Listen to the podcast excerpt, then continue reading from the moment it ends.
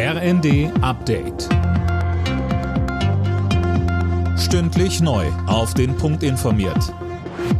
Ich bin Dirk Jostes.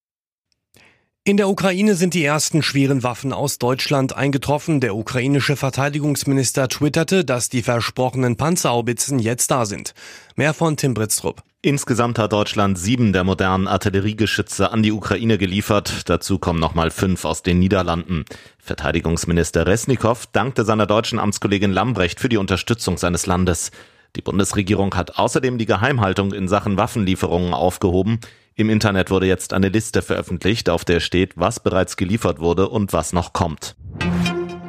Die Koalitionsverhandlungen von CDU und Grünen in Schleswig-Holstein sind abgeschlossen. Heute Nachmittag sollen die Details des rund 300 Seiten starken Vertrags vorgestellt werden. Acht Stunden lang ist gestern nochmal verhandelt worden.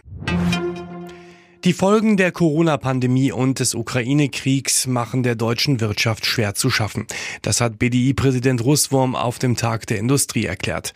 Er sieht deshalb die Politik gefordert, der Wirtschaft unter die Arme zu greifen. Hohe Energiepreise, hohe Steuern und eine analoge, oft umständliche und langsame Verwaltung in Deutschland schrecken Investoren ab. Dabei muss gerade jetzt ein Investitionsturbo einsetzen. Bei Tesla soll etwa jeder zehnte Arbeitsplatz gestrichen werden. Das hat Firmenchef Elon Musk angekündigt. Als Grund nennt er die hohe Inflation und die schlechtere Wirtschaftslage. Ob auch im neuen Tesla-Werk in Brandenburg Jobs wegfallen, ist noch unklar. Mario Götze kehrt in die Bundesliga zurück. Der Weltmeister von 2014 hat bei Europa League-Gewinner Eintracht Frankfurt unterschrieben. In den vergangenen zwei Jahren hatte er bei PSV Eindhoven in den Niederlanden gespielt.